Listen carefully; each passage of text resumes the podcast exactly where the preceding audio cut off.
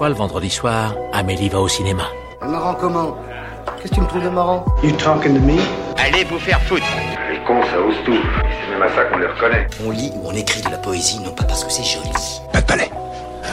parce que l'humanité est faite de passion. We're sending you back to the...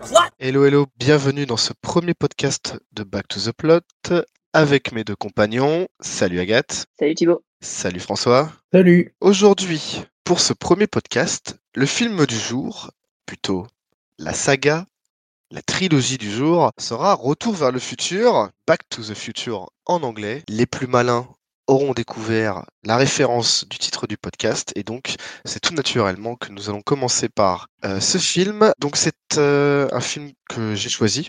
On reviendra dessus euh, pourquoi j'ai choisi un peu plus tard. Alors pour ceux qui ne connaissent pas euh, c'est un film, le premier en tout cas, qui date de 1985, réalisé par Robert Zemeckis. C'est un film américain. Et le synopsis, le jeune Marty McFly mène une existence anonyme auprès de sa petite amie Jennifer, seulement troublé par sa famille en crise et un proviseur qui serait ravi de l'expulser du lycée. Ami de l'excentrique professeur Emmett Brown, il l'accompagne tester sa nouvelle expérience, le voyage dans le temps via une DeLorean modifiée. La démonstration tourne mal, des trafiquants d'arbres débarquent et assassinent le scientifique. Et ensuite, notre cher Marty est obligé d'utiliser la DeLorean. Retour le futur, c'est un carton planétaire. C'est une œuvre culte qui est rentrée. Dans la pop culture, euh, Ouais, totalement. c'est un film qui est rentré dans Voilà. l'imaginaire collectif. Alors, c'est un film qui a été proposé par moi-même. Pourquoi avoir choisi le- ce film? Pour être euh, tout à fait honnête, c'est euh, un des premiers films étrangers que je me rappelle avoir vu. Donc, euh, c'est pour ça que je voulais absolument en parler, parce que je pense qu'il y a même une petite partie de mes goûts cinématographiques qui ont été déterminés par ce type de film, et celui-ci en particulier. Alors, on va commencer donc par les personnes importantes de ce film, et en premier, donc évidemment, le réalisateur Robert Lee Zemeckis, né le 14 mai 1951 à Chicago. C'est un jeune homme à ce moment-là, donc diplômé de l'Université de Caroline du Sud en cinéma-télévision. Et c'est là-bas qu'il y rencontrera Bob Gale, scénariste. Alors, j'insiste sur le fait qu'il ait rencontré Bob Gale parce que c'est quelqu'un avec qui il va beaucoup travailler, et en particulier sur ce film. Et c'est même Bob Gale qui aura l'idée en premier de Retour vers le futur. J'y reviendrai juste après. Donc ensemble, bon, ils sont copains comme cochons, hein, je pense, hein, parce qu'ils vont faire leur premier film, A Field of Honor, en 1973, euh, qui sera récompensé d'un Student Academy Award, ce qu'on pourrait considérer comme les Oscars des étudiants, euh, en tout cas aux États-Unis. Ensuite, suite à la fin de leur étude, ils ont refusé beaucoup d'offres de la télévision parce qu'ils voulaient faire du cinéma. Ils vont travailler sur des scénarios euh, ensemble. Ils vont, travailler, ils vont travailler en particulier sur un scénario d'une comédie pour la Seconde Guerre mondiale. Donc c'est un scénario qui finira dans les mains de Steven Spielberg. Steven Spielberg qui avait déjà rencontré Zemeckis parce qu'il était venu présenter un film dans son université à l'époque et ils avaient pu échanger. Et ce film, donc cette comédie pour la Seconde Guerre mondiale, c'est 1941. Je sais pas si euh, vous en avez déjà entendu parler. Et l'ai Moi non plus, je l'ai, euh, je l'ai Ouais. pas vu. Après, il a pas très non plus excellente, euh, excellente presse, malgré le, le- le succès qui n'est pas non plus euh, flamboyant. Steven Spielberg appréciera euh, travailler avec euh, avec Zemeckis et Bob Gale et il acceptera d'être producteur exécutif sur les donc les deux premiers longs métrages de, de Zemeckis, surtout donc en 1978 I Wanna Hold Your Hand et en 1980 La Grosse Magouille. Donc ces deux films, euh, pareil, pas énormément de, succès. Malgré que les deux films réalisés par Zemeckis, ils auront quand même des bonnes, des bonnes critiques, il n'y aura pas le succès au rendez-vous. Ce qui fera donc douter un peu les, euh, nos chers compères de leur capacité à pouvoir faire quelque chose de, cohérent et surtout les studios. Pendant ce temps de réflexion, c'est là où Bob Gale, il a eu la... Alors, j'ai pas l'histoire exacte, c'est par rapport à une photo qu'il a vue de ses parents à l'université. Il a dit il s'est dit que ça serait, euh, ça serait marrant de voir euh, comment, comment il réagirait s'il retournait euh, au lycée avec ses parents et c'est de là qu'est venue donc cette histoire de voyage dans le temps et euh, il en a parlé à Zemeckis ils sont planchés sur le scénario et euh, assez rapidement ils en ont eu un, premier tirage et qu'ils ont proposé à tous les studios mais il n'y avait eu que des refus. Je sais même que Spielberg a proposé de le faire mais au départ Zemeckis voulait pas être le réalisateur financé par son pote. On verra qu'à la fin bon au final ça ça s'est retourné, mais bon, euh, Oui. en tout cas au début c'était ça. Et comme il peut pas réaliser son film, il va, euh, il va faire un, un- un film de commande à la poursuite du diamant vert, qui lui pour le coup aura un gros succès euh, commercial en tout cas. Note importante par rapport à ce film, c'est là qu'il a rencontré Alan Silvestri. Autre personne importante, puisque compositeur de Retour vers le futur. Bah alors cette- ce succès-là, bah, ça va lui permettre quand même d'avoir un peu plus de poids auprès des, des studios, et il va finir par mettre en place son projet, enfin, ils vont commencer à pouvoir mettre en place leur projet parce qu'il est toujours avec Bob Gale. Alors, produit par Universal et par Spielberg quand même via sa, société- sa Amblin. Ils vont pouvoir mettre en place Retour vers le futur. Ils vont devoir faire quand même plusieurs réécritures du scénario et ils vont euh, pouvoir tourner Retour vers le futur. J'ai envie de vous poser comme question, donc je vais commencer par Agathe. Qu'est-ce que tu penses de, lui et quel est ton film préféré? De Robert Zemeckis. Alors moi, Robert Zemeckis, euh, le premier film que j'ai vu de lui, c'est Forrest Gump. Bah, c'est un de mes films préférés, Forrest Gump, parce que je pense que c'est bah, un, le- un des premiers films que, que j'ai vu. Euh, qu'on avait le. On avait le DVD à la Euh, maison. hein. euh, Et, la, et la cassette avant. Oui, voilà. C'est c'est vraiment Forrest Gump, euh, un souvenir à la fois d'enfance et un, et un très bon souvenir euh, de cinéphile. Et, euh, et j'ai tout de suite aimé euh, Mhm. le réalisateur. Et après, par la suite, euh, bah, je l'ai suivi. Enfin, à chaque fois qu'il sortait un film, je l'ai suivi parce qu'il me, il me remémo- remémorait euh, les temps passés euh, en famille à ça, en regarder ce film. le. oh, même euh, plus que Retour vers le futur et, et Forrest Gump, il y avait aussi euh, Qui veut la peau de Roger Rabbit. C'est le trio de, comment dire, de films de Zemeckis qu'on a vraiment Oui, voilà. vu euh, extrêmement souvent. Et, euh, et pour toi, François, ce serait quoi ton film préféré? Qu'est-ce que tu penses de lui euh, de manière générale? Euh, bah, moi, je trouve que c'est un très grand réal, un réal qui compte beaucoup dans, dans l'histoire du cinéma parce que c'est un réal assez technique, c'est un réal qui, a, qui suit beaucoup les innovations techniques, euh, qui a un des pionniers euh, de la performance capture avec, euh, avec euh, sa trilogie euh, Le Ouais. Pôle Express, euh, avec Beowulf. Même Roger, même Roger et Rabbit, hein, je reviens encore dessus, mais c'est une performance à l'époque. hein. Ouais, et donc il a touché à l'animation, il a touché aussi à, à la 3D stéroscopique avec euh, The Walk notamment. Il, il met la 3D au service vraiment de sa mise en scène. Euh, Je l'ai découvert du coup Zemeckis, moi quand j'étais petit avec euh, Retour vers le futur. Moi, mon avis sur, sur le réalisateur, je trouve qu'en plus, alors, il y a toujours ce- ce- cette facilité de, à transmettre le- des émotions. Par exemple, le plot d'un temporel, c'est un bourbier sans nom, normalement, de, faire ça. Et je trouve que ça passe très bien par sa façon de faire. Il a utilisé un, concept simple aussi euh, euh, par rapport à la ville, on va y revenir aussi un peu après, euh, pour justement qu'on ait la compréhension de cela. Là où d'autres films se perdent, par exemple, plus gros succès de tous les temps, Avenger, où clairement ils sont obligés de dire dans le scénario ça a aucun sens. Les gars, faites pas gaffe. Donc c'est bien que c'est un bourbier. Retour vers le futur, c'est le deuxième film au box-office 1985. Donc c'est le plus au mondial. hein. Je suis parti sur le mondial Mm. avec dans le monde 222 millions de dollars. Ouais, Ouais. Pas mal Pas mal. assez, euh, assez efficace. Euh, c'est le premier aux États-Unis. C'est pas mal, mais quand on compare à, à ce qui se fait aujourd'hui, c'est c'est- c'est rien Oui, c'est rien du euh. tout par rapport à maintenant, mais c'est énorme à l'époque. J'ai une question à vous poser. Est-ce que vous enfin, pourriez me citer les autres films du top 10 de l'année 85 Alors, le premier, le Ouais. premier, Euh, c'est un film qui a pas fait un énorme score aux États-Unis, mais dans le monde, on a fait un gigantesque. Et on a un acteur qui apparaît deux fois dans ce top 10 également. Et c'est un film Ah oui, américain? oui. En la quasi-totalité sont des films américains. Quasi, hein, quasi. hein. Encore une fois. euh, 85. Il n'a pas marché aux États-Unis, mais il a enfin, marché il a dans marché le aux monde. États-Unis, mais il a, beaucoup, il a plus marché à l'étranger que, euh, que dans le monde. C'est un film de romance? Une romance en 85. Ah, si je donne les acteurs, ça va Euh, être trop simple. hein. C'est pas sur la route de Madison. Non, mais. Non, non, mais. Mais, mais ça. Mais ça. Pas mal. Euh, disons que. Euh, Ah. Il y a des similitudes. Disons qu'il y a, il y a un acteur en commun. Ah, ah, ou une actrice en commun. C'est avec Robert Redford, Out of Africa. Out of Africa, Ah. pour 87 Bien millions de joué. dollars seulement aux. États-Unis, enfin seulement, et 138 à l'étranger. Incroyable, c'est dingue. C'est-à-dire qu'il a fait 61% de Mhm. ses revenus à l'étranger, Ouais. là où euh, Retour vers le futur, le deuxième, a fait 95 quasiment pour cent de ses revenus aux États-Unis.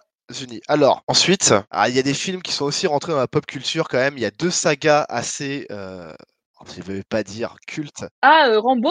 Rambo. Rambo, Rambo 2, numéro 3.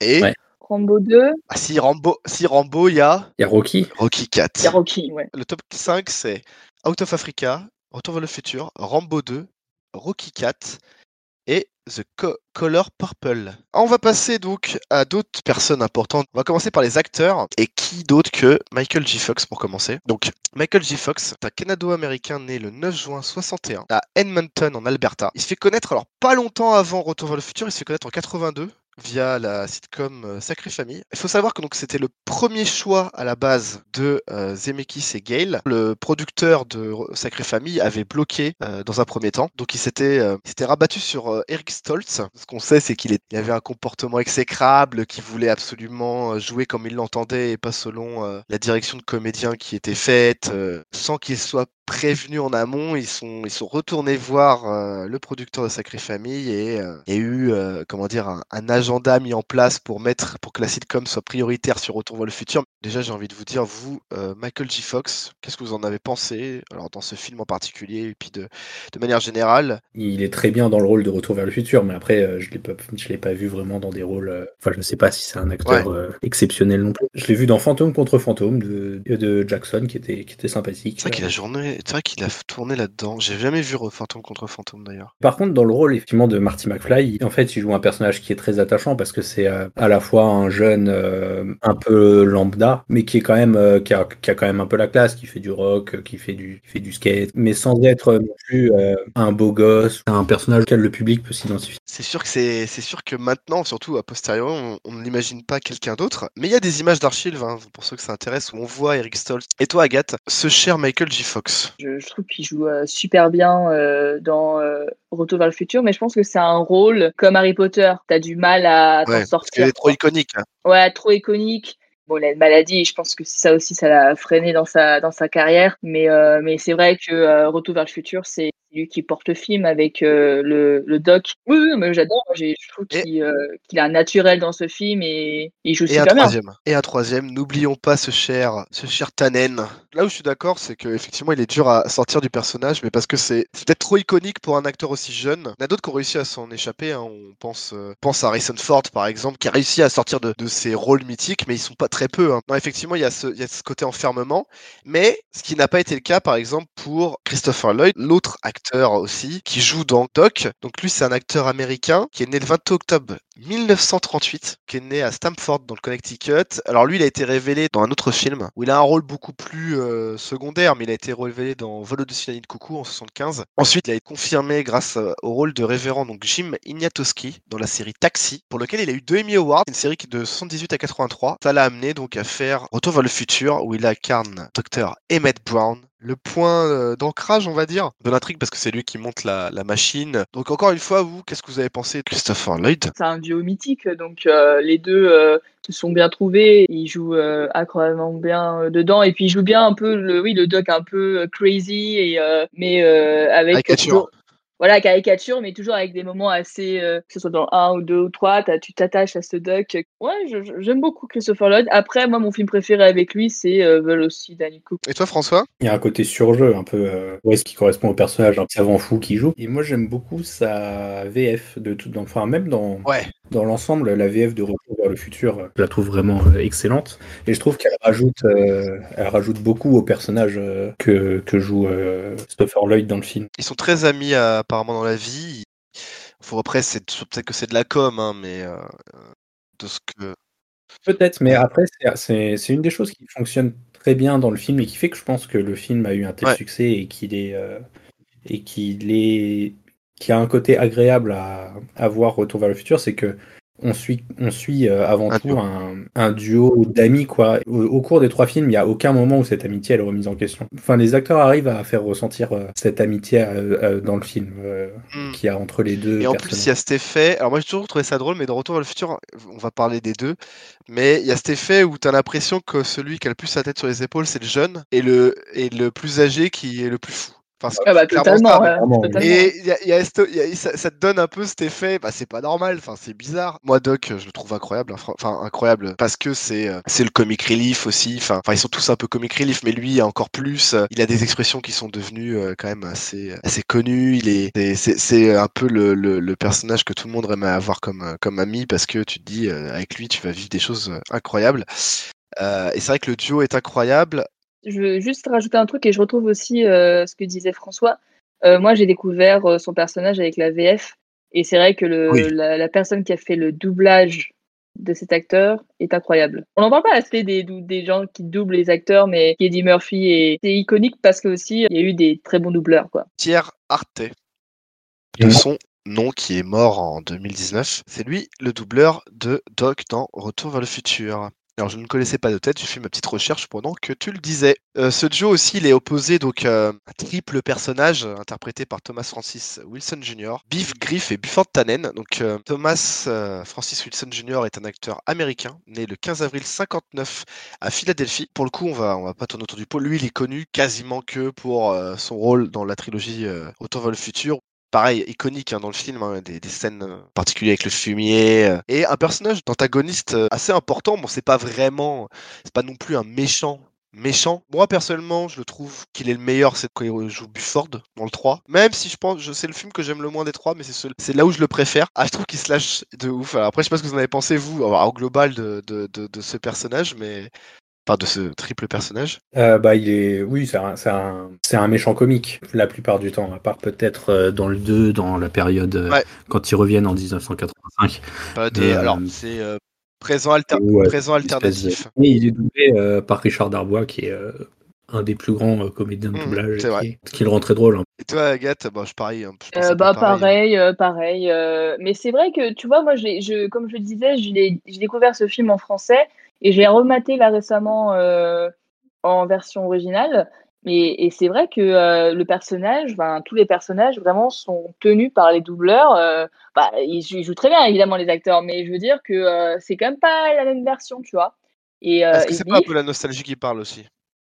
Bon, peut-être, peut-être, mais quand même, le, passage de Biff, il est très bien joué. Je suis aussi, je suis marré. Mais c'est vrai que la scène iconique où quand il dit euh, fumier, et ben, il y a, en anglais, c'est pas pareil. Il y a d'autres personnages importants, mais on n'a pas le temps de parler de tous. Mais il y a, a pas mal d'acteurs. euh, mais je, voulais me concentrer sur ces trois-là qui sont vraiment les, trois piliers, donc les deux euh, personnages principaux et l'antagoniste principal de la série. Mais il y a un autre personnage. Non, pas vraiment un personnage, mais il y a un autre, euh, un autre élément qui est plus important encore que la mère de Marty, Jennifer, etc. C'est Hill Valley, donc le lieu, la ville où se déroule l'entièreté quasiment de- des trois films. À part quelques scènes dans le 3, c'est- Mhm. ça se passe exclusivement dans Hill Valley, donc c'est une ville qui est totalement fictive. On va la découvrir à quatre époques différentes, donc en 85, en 55, en 85 et en 2015. Et en 85, on va la voir dans deux, deux uchronies alternatives. Bob Gale explique euh, donc dans le making-of du film cela a toujours été l'un des éléments majeurs de l'histoire, donc il valait. Même dans sa première version, l'idée était de prendre un endroit et de montrer ce qui lui arrive sur une période de 30 années. Donc ça, il parle du euh, premier film, hein, mais ce qui sera dans la continuité dans les autres. Il arrivait à peu, près la même chose à la ville de tout le monde. Ils ont construit le centre commercial dans la brousse et ils ont tué tous les commerces du centre-ville et tout a changé. Donc là, il parle entre 55 et 85, on voit l'évolution entre les deux périodes, et ce qui sera le cas après dans le 2, où justement tu vas voir l'évolution jusqu'à 2015. Il y a également ce, ce, euh, ce principe que par exemple la, la mairie devient un tribunal dans le, dans le futur. Enfin, il y a plein de voilà, il y a plein d'évolutions si on se si on regarde bien le film, et je trouve alors moi, c'est pour, euh, c'est c'est ce que j'ai euh, trouvé très fort avec le film, c'est l'utilisation de cette ville a permis d'avoir un ancrage sur la compréhension des voyages dans le temps, plus que les explications que peuvent en donner les personnages. Alors, je sais pas ce que vous avez pensé de la ville. Alors, il y a forcément également cette, euh, place qu'on a tous vue avec l'horloge, etc. Mais en tout cas, je voulais qu'on parle justement de Hill Valley, qui est pour moi le quatrième personnage important. Toi, Agathe, t'en as pensé quoi de justement de l'utilisation de Hill Valley pour la compréhension du film? Après, c'est aussi euh, ce que faisaient beaucoup les le Hollywood à l'époque, c'est euh, prendre euh, les décors et tout, une ville, et, euh, et c'est totalement une représentation de, de cela. Et euh, tout est, est fait pour, euh, pour donner vie à, un- une ville qui devient un, un personnage et, euh, et qui, qui n'est pas juste un décor, mais qui est vraiment quelque, euh, quelque chose qui. euh, Enfin, un lieu qui, qui aide à l'intrigue, quoi. Et, euh, et euh, oui, moi, je. Je, alors, je- alors vraiment, je sais, pas quand tu regardes le film, à part l'horloge, si tu t'en rends compte, je pense qu'il faut regarder plusieurs fois pour dire ah effectivement. On pourrait considérer que c'est un peu trop, comment dire, super, on- qu'on le voit pas suffisamment, mais il y a vraiment une évolution de la ville à toutes les périodes. Là, on le voit, évidemment, c'est quand ils vont dans le futur ou dans euh, le présent alternatif, où là, c'est euh, c'est l'anarchie. Là, on voit vraiment les différences. Bon, je vais pas parler du western, mais ça, ça, ça coule de source que c'est différent de l'époque moderne. Je sais pas ce que toi, François, t'as pensé de Il Valley. Je me demande si c'est pas un des premiers films, en tout cas j'en ai pas d'autres en tête euh, qui me viennent à l'esprit, qui utilise le voyage dans Alors, le temps. c'est pas le premier. Non, non, mais pour. euh, Enfin, là, c'est vraiment un truc où on reste dans la même ville, on repart juste, euh, effectivement, euh, 20 ans, 30 30. ans en arrière. 30 ans en arrière. Enfin, oui, 30 ans, je pense.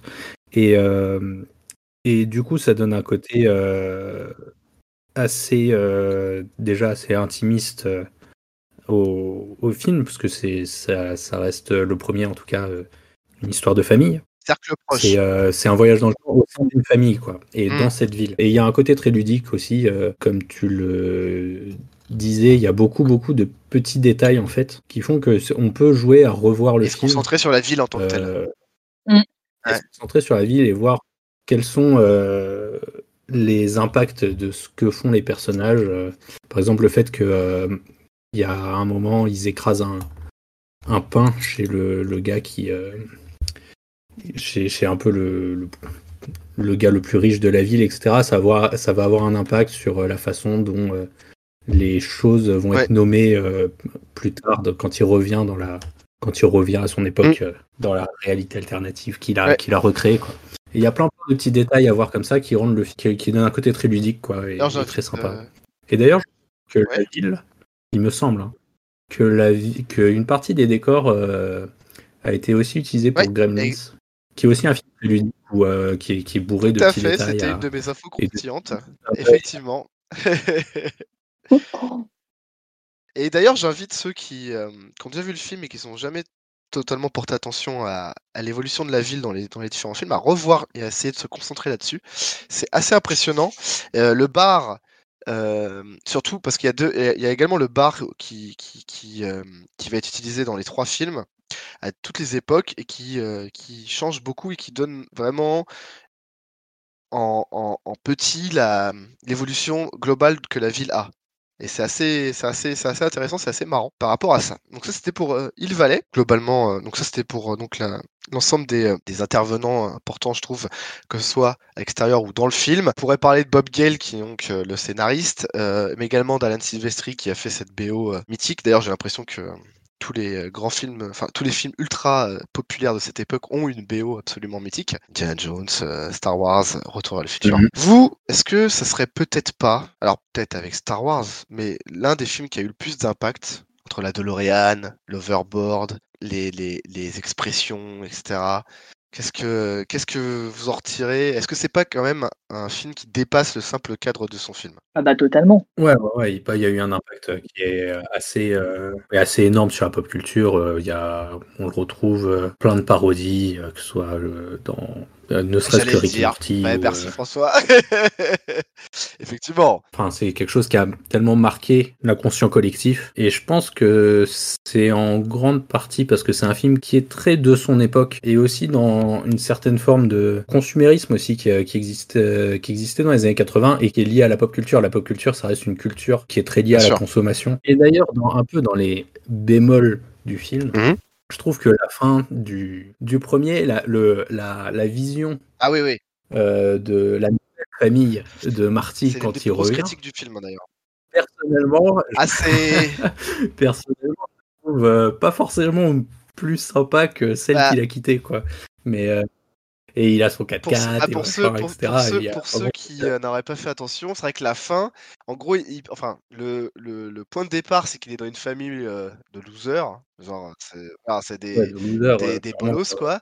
Et à la fin, euh, parce qu'il a réussi à modifier les choses, euh, bah, en gros, il y a une amélioration de sa famille, mais c'est quoi? C'est que ses parents sont riches. hein. Enfin, on va pas se le cacher, c'est ça.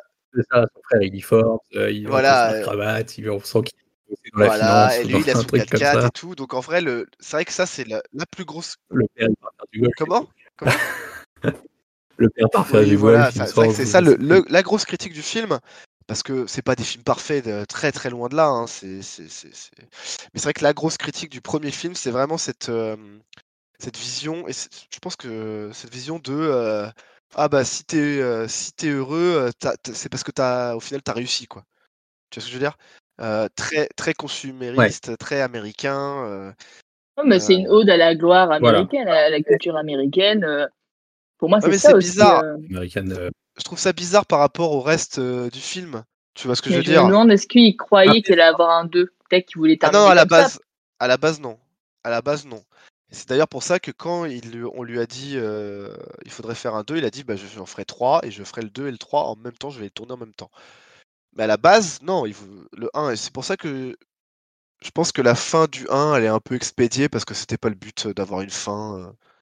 Enfin, tu vois, le but c'était juste d'avoir une sorte d'happy end. Il a dû, je sais pas, hein, je me mets pas à sa place, mais il a dû se dire euh, bon, on va faire comme ça et c'était pas le but en. Le, le- le- le- le- tout le propos du film, c'est c'est le reste, quoi. Hmm. Mais euh, C'est pas l'intérêt du film. ouais, euh, mais c'est vrai que c'est à noter que il y a, ce- il y a cet effet-là. Il y a cet effet-là de. euh, bah, En fait, ça va mieux parce que euh, ça va mieux parce que. euh, En plus, ils- ce qui est marrant, c'est que Biff, c'est un peu leur leur esclave. Oui, ça leur devient. esclave, quoi. Genre, Ouais, ouais, ça- ouais. que ça, même jeune, je me suis dit, mais bizarre. euh, pourquoi, pourquoi c'est leur. C'était, c'était genre le, le bully, le caïd du lycée. Et genre, à, la fin du, à partir de la fin du 1, il devient le, le toutou de la famille. Je me dis, mais. C'est un peu réducteur, hein. Je veux dire, c'est. Mais, euh, Ouais, mais c'est vrai que vrai. en plus, ouais, il le traite vraiment, il le traite vraiment comme un moins que rien. je t'ai lavé ta- ta- ton ton 4x4 et tout. tu sais, Il fait ça dans le 2. Tu sais, là, tu fais, mais attends, euh, ah, t'es pris un point dans les dents, mais à ce point-là, gros. Enfin, tu sais, c'est un peu. euh, Mais voilà. Et après, sinon, pour la trilogie euh, en général, euh, moi je pense que mon préféré, ça reste le 1, parce que je le trouve. Bah, il est extrêmement bien construit euh, comme film. C'est pas évident de Ouais. faire un film euh, avec des voyages dans le temps sans qu'il y ait trop trop de. Il y en a quand même, hein, mais sans qu'il y en ait a quand trop même, de, euh, sans qu'il y ait trop de, de paradoxes et de trucs euh, un peu ban Même s'il y en a, il y en a quand même. hein. Mais ils sont quand même en maîtrisés. a- En tout cas, il y en a plus. Dans le 2, c'est... ça se voit que c'est plus compliqué parce qu'il faut beaucoup d'allers-retours. Ça se voit, ça se voit que c'est plus compliqué Ouais. que dans le 1 où c'est un aller et un retour. Et surtout le 2, euh, le 2, il y a, je le trouve euh, assez virtuose dans sa construction euh, dans la deuxième partie, en fait, quand il retourne en Avec ce 1955. double jeu par rapport à la revision du premier. Ouais, ouais, c'est assez. On revoit le premier sous un autre angle, avec en plus ceux qui font, euh, enfin les actions qui font dans le 2 qui risquent de changer le déroulement du premier. Il faut pas que ça se passe comme ça. Et, du, et ça, c'est vraiment très très, euh, ça c'est vraiment super bien, super bien pensé, super bien écrit. Par contre, j'ai plus de mal avec euh, toute la première partie. Euh, je trouve que la vision de 2015. Alors évidemment, euh, maintenant c'est a, posteriori parce que 2015 Oui. c'est passé, mais elle a vraiment mal vieilli de Oui. crédibilité des effets spéciaux et tout. C'est la vision du truc avec euh, beaucoup de trucs que je trouve un peu ridicules et qui marchent plus du tout euh, sur euh, sur euh, dans les designs, dans les designs, dans le père qui arrive la tête en bas avec sais- sa mèche. Tu sais pourquoi il arrive là colorée. en bas? Mais c'est parce que, pas, en fait, mais- l'acteur du père de Marty McFly, Ah oui, ils l'ont changé, ouais. parce qu'il voulait un gros cachet. Alors, Crispin Glover, en fait, il, a, il voulait un, un plus gros cachet pour le 2 et apparemment, il était aussi insupportable sur le tournage, d'après ce que j'ai compris. Et en gros, euh, ben, sans lui dire, ils ont fait le 2 et ils ont pris un autre acteur et ils lui ont mis la tête en bas pour que ça se voit pas trop. Et ça fait cette scène, c'est vrai que c'est un peu, euh, Ouais. un peu surréaliste. À la limite, tu l'as enlevé, tu disais qu'il était mort, je sais pas, un truc comme ça. Ouais, ça a mal vieilli, quoi, je trouve. Ouais, mais Euh, après, t'avais pas la même technologie à l'époque et tout. Genre, tu peux dire ça pour euh, tous les films, euh, genre. euh, Bah, tu vois, euh, Blade Bah. Runner, Blade, Blade Runner, Ah je ouais, trouve bah. c'est un peu mieux. Ah bah, Blade Runner, c'est beaucoup, ça tient euh, Ouais, je carrément suis- la route. Je suis assez d'accord avec si- toi là-dessus. Non, bah, moi, je sais pas. Moi, je. Ça, ça patte de l'époque, quoi. Mais après, euh, euh, après, évidemment, voilà, ça vit. Euh, c'est vrai que la scène avec le requin, maintenant, tu te dis, mais what the fuck.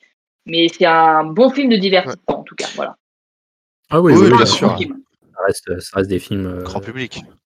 super, Oui. super sympas, ouais. super sympas à regarder, où on s'en- on s'ennuie pas Ouais. et où. Je suis assez d'accord. Euh, je vais profiter du fait qu'on parle de, la trilogie euh, Retour vers le futur pour parler de manière générale des trilogies. Parce que, alors pour ceux qui nous écoutent, euh, on, a fait l'exercice avec Agathe et François euh, quand on préparait cette, cette émission. Et c'est vrai qu'on s'est rendu compte que il y en a des trilogies. hein. Il y en a vraiment un paquet. Il y en a beaucoup. Star Wars est dit. Alors on va me dire, oh, mais il y en a neuf, euh, et des spin-offs et tout, mais c'est divisé en trilogies, en tout cas pour la, pour la, la trame principale. La trilogie, la prélogie, la postlogie, même si cette dernière ne devrait pas exister, mais enfin bref, on en parlera un autre jour. Seigneur des Anneaux, etc. etc. Euh, Indiana Jones. euh, Et c'est marrant, ce- cette, cette volonté de faire exclusivement, enfin exclusivement non, parce qu'il y a des sagas qui sont bien plus longues. Fast and Furious euh, en premier dans le divertissement, mais c'est vrai que dans le divertissement de manière générale, il y a beaucoup de, de films de trilogie, enfin de, de trilogies qui ont été faites, pardon, et euh, ça a marché globalement. C'est quelque chose qui marche, et c'est rarement deux, rarement quatre, c'est souvent trois. Je sais pas si vous avez un avis sur pourquoi trois, pour en citer plein, hein, mais pourquoi trois, pourquoi ça a souvent été le cas? Est-ce que c'est peut-être pas le fait que ce soit parfait, le premier la découverte, la confirmation et la petite euh, sucrerie, euh, je sais pas. Je sais pas si vous avez, euh, vous, vous pensez par rapport à ça. Euh, je pense que le réalisateur a toujours un petit côté affectif avec ses personnages et qui veut toujours euh, voir un peu plus loin et toujours pousser un peu le, euh, le, le cordon, va étirer le cordon. Euh, après, par exemple, quand on parle des, des, des seigneurs des, Oui, là, des c'est des anneaux, bouquins, bah, c'est un peu à bah, part, effectivement. Donc Oui, les bouquins, voilà. Ouais, mais par exemple, euh, Spider-Man, Indiana Jones. Bon, Bah, bah Spider-Man, c'est des comics, donc t'as as encore euh, Ouais, mais ça a été. Les Sp- Spider-Man de Sam Raimi, il y en a trois. Le euh, les Spider-Man, euh, la deuxième, euh, ça devait être une. The Amazing Spider-Man, ça devait être une trilogie à la base. Finalement, il n'y en a eu que deux. Et euh, les derniers, il y en a trois. Après, je pense qu'il y a un côté où, euh, au bout de trois films, ça devient difficile de trouver des choses à raconter euh, encore. James Bond, c'est un peu un cas à part parce que les films, ils, se- ils se, ils se suivent sans se suivre. C'est souvent euh, c'est des histoires qui se, qui se suffisent à elles-mêmes. Les, euh, les Fast and Furious, euh, je sais pas Et si la continuité, hein. Et si. c'est vraiment Mais bon, nécessaire de. ils brillent pas par leur. Voilà. Ils brillent pas voilà, par la ça. continuité de leur scénario. euh, Et, non, c'est pas, c'est pas tellement ça le, le propos, on va dire. Mais c'est vrai que souvent le, souvent le 4 c'est de trop. Le Pirate des Caraïbes 4, il est, il est catastrophique. Indiana Jones 4, euh, voilà. Euh, Il y, a, il y a souvent, souvent il y a un moment où en fait euh, il n'y a plus rien à raconter. Le Matrix 4, euh, c'est un peu le Matrix de trop aussi. Même s'il y a une, y a tentative dans Matrix 4 qui est pas inintéressante. Je dis pas qu'elle est réussie, Mais il y a des trucs mais elle intéressants. est pas inintéressante mais dans le sens où euh, c'est- plus dans un, c'est plus dans un. Dans les trois premiers Matrix, ça- ils Ouais. forment un bloc quoi. Et le 4, il y a souvent, il voilà, part. exactement, il y a souvent cet effet-là. Jamais, euh, Et c'est marrant parce que tu vois, tu parlais des bouquins de Seigneur Anneaux tout à l'heure, mais par exemple, le Hobbit, il a essayé d'en faire trois aussi. Alors, même si je pense que c'est plus par intérêt financier qu'il en a fait trois euh, pour le Hobbit, euh, mais il en a fait. Parce que je crois qu'ils voulaient en faire deux et que c'est le Ah ouais? studio, il me Ça, semble. je... hein, Alors, peut-être a- que tu as sûrement raison, hein, t'es t'es l'expert en Peter Jackson euh, ici présent, mais tu vois, c'est euh, c'est marrant que ce soit en trois. Ce qui a été l'inverse du Seigneur Anneaux, parce que le Seigneur Anneaux, euh, New Line voulait en faire deux et c'est Jackson qui s'est battu pour qu'il y en ait trois, D'accord. Ce qui paraît logique vu qu'il y a trois bouquins. Enfin bref. Euh, et bravo aux sagas qui arrivent à continuer, continuer, euh, comme euh, bon, on a dit Fast and Furious, mais il y a Mission Impossible par exemple aussi qui. Mais il n'y a, C'est vrai, c'est vrai que l'émission. mais il y a pas une vraie continuité. euh, vraiment, C'est un peu Ah, comme James Bond, il n'y a pas une vraie continuité. Enfin, il y a une continuité, mais un petit peu plus, plus, mais c'est pas non plus. voilà, tu, c'est pas la vie, c'est mission par mission, quoi. Depuis le 4, en fait, je dirais. J'ai l'impression qu'il y a une, plus une sorte de Oui. cohérence euh, entre les films depuis. Peut-être euh, que une c'est pour ça aussi qu'on arrive, euh, que ça, que ça a marché, c'est parce que euh, la continuité a commencé plus tard. C'est, c'est pas bête. Bah, Après, parce que bon, Mission Impossible, c'est aussi parce que Tom Cruise a, est un très bon producteur et, et arrive à.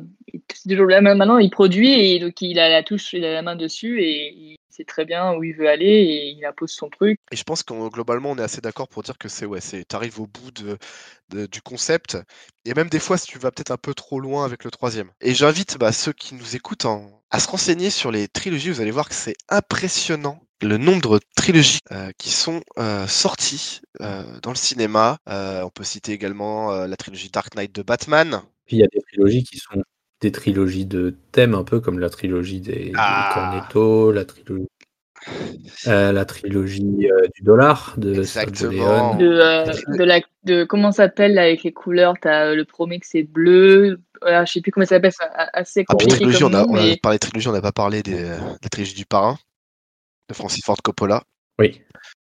Qui est un qui peu est qui, qui, qui, des meilleurs. Ouais, qui, qui, qui se pose là, hein, on va pas se le cacher, hein, on va... on va être honnête. Non, non, il y, a de... il y a beaucoup à parler, je pense, sur les trilogies, sur ça.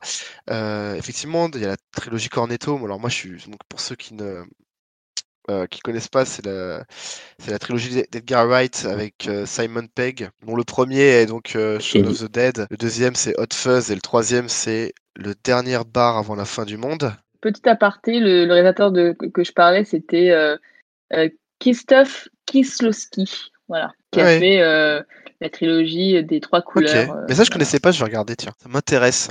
Parce que depuis qu'on a, qu'on a commencé à, se renseigner dessus, moi, ça m'a ça m'a perturbé, quoi. On va passer donc au quiz final. Donc, on va revenir sur Retour vers le futur. Donc, c'est un quiz sur l'ensemble de la trilogie. C'est un QCM. Je vais vous poser une question. Je vais vous donner trois choix, quatre choix. Et le premier qui me répond pour la bonne. Le 12 novembre 1955, la foudre s'abat sur l'hor- l'horloge de l'hôtel de ville à 10h54, 9h54, 11h04 ou 10h04. Ouais, euh, je dirais Agathe. 10h54. Je veux dire pareil, hein. ça te fait un point aussi si c'est bon. Hein. Euh, Ouais, j'irais Et donc, vous êtes tous les 10h54. deux aussi, faux, ouais. c'est à 10h04. 0, Aïe, aïe, aïe. 0. Alors, comment appelle-t-on ce qui permet de voyager à travers le temps sur la DeLorean La porte temporelle Le transdigitateur le- Le transdigitateur. Transmuteur temporel, donc faux Non, pour non, Agathe, non, non, non, je suis oh là Faux pour. Agathe. ou le convecteur temporel. Le Convecteur. temporel, Ah non, exactement, c'était la 4. Et voilà, il faut Voilà, pas peut-être bah. répondre trop vite, trop sûr de toi. Donc 1.0 pour, euh, pour François. Donc, troisième question, dans Retour vers le futur 3, le différent entre Buford Tunnel et le Doc, et donc c'est euh, c'est une dette en dollars, est d'un montant de 60, 70, 80 ou 90 dollars. 80. Exactement, bravo. Ouais, Quatrième ouais, ouais, question. ouais, j'aurais dit pareil. Clara, donc c'est la, la, la, La love euh, de- ouais. de Doc dans le, dans le troisième film. Qu'est-ce qu'elle fait dans la vie? Elle est sans travail, institutrice? Institutrice. Ah. François l'a dit en premier. hein. C'est pas parce que tu le dis plus fort que. 3-0. Donc la prochaine question, si François répond juste, il, Bah, il passe à 4-0. Et ensuite, non, c'est ensuite que tu ne pourras plus égaliser. Quelle est la marque du skateboard volant de Griff? Mattel. Ah, de griffe. Non, non, non, mais c'est. euh, Alors, je te l'accorde pas parce que c'est- déjà, c'est pas ça, mais disons que laisse-moi au moins dire la, la première option. Quelle est la marque du skateboard volant de Griff dans Retour vers le futur 2 Doberman Puma? Pitbull. Exactement, Pitbull. Ah, t'es trop chaud. hein. Bah, je les ai vus. Donc 4-0. Dernière chance pour Agathe. Pour euh, marquer un point, sinon François aura fait une victoire écrasante et il faudra vous- se- voir ça au prochain euh, podcast. Trop de pression là. Ah, trop de pression là. Comment s'appelle le chien du doc en 1955 Copernic. Aïe aïe aïe. Aïe aïe aïe. Et c'est la défaite. Oui, parce qu'il y a un petit piège, j'allais dire Einstein, Copernic, Edison ou Newton, et c'est Einstein en 85. Et il l'appelle Copernic dans le passé. En ce qui concerne le quiz, c'est euh, retourverlefutur.com. Je vous dis à très bientôt. Salut.